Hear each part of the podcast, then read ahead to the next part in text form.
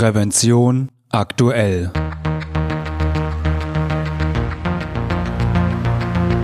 Ihr Podcast für Sicherheit und Gesundheit bei der Arbeit.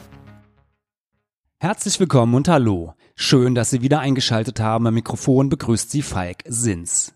Liebe Hörerinnen und Hörer, der Sommer hat Deutschland fest im Griff und die Hitzewelle ist längst noch nicht vorüber. In manchen Teilen des Landes werden sogar Temperaturen von bis zu 40 Grad erwartet. Doch was tun, wenn man den Tag nicht am Badesee oder im Schwimmbad verbringen kann, sondern im Büro sitzen muss?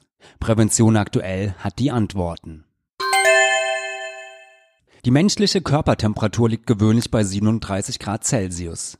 Nimmt die Außentemperatur zu, beginnt der Körper zu schwitzen. Der Schweiß verdunstet und kühlt so den Körper. Allerdings führt Schwitzen zu Flüssigkeits- und Mineralienverlust, dadurch steigt der Bedarf an Flüssigkeit, weshalb viel getrunken werden sollte. Am besten eignen sich Wasser, Apfelsaftschorle sowie ungesüßte Früchte und Kräutertees.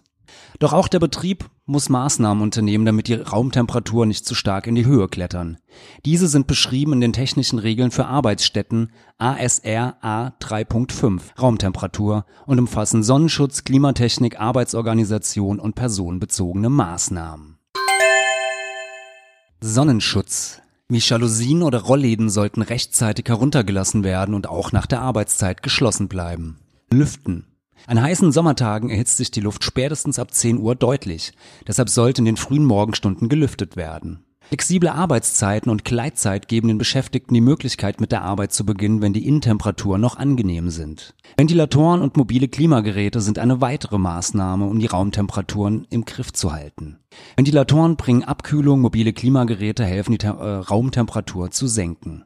Und natürlich können Betriebe die Bekleidungsregeln lockern. An heißen Tagen sollte es möglich sein, die betrieblichen Bekleidungsvorschriften zu lockern. Also statt Jackett und Krawatte sollten an heißen Tagen eine leichte Hose und ein Hemd reichen.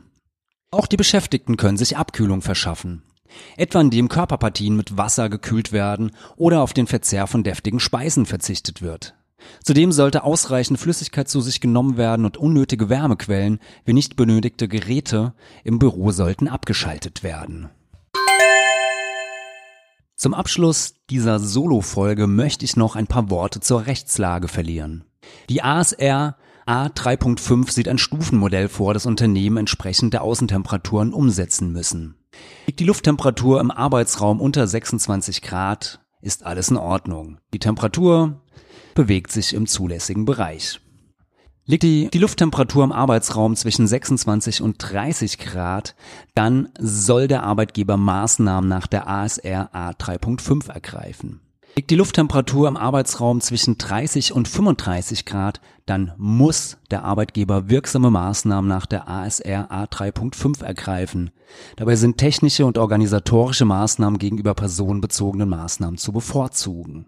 Und liegt die Lufttemperatur im Arbeitsraum über 35 Grad, so darf der Raum für die Dauer der Überschreitung ohne entsprechende Maßnahmen nicht als Arbeitsraum genutzt werden. Mit anderen Worten, wird die Temperatur nicht heruntergekühlt unter 35 Grad, darf in diesem Raum nicht mehr gearbeitet werden.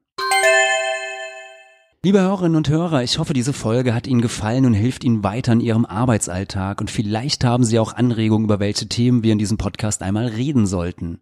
Wir freuen uns über Ihr Feedback. Falls Sie uns zum ersten Mal hören, natürlich können Sie uns abonnieren bei iTunes, per RSS-Feed, bei YouTube oder mit jedem gängigen Podcatcher. Und natürlich würden wir uns über eine positive Bewertung freuen, wenn Ihnen diese Folge gefallen hat. Und ich hoffe natürlich, wir hören uns wieder. Eine gute und sichere Zeit bis dahin wünscht Ihnen Ihr Moderator Falk Sins.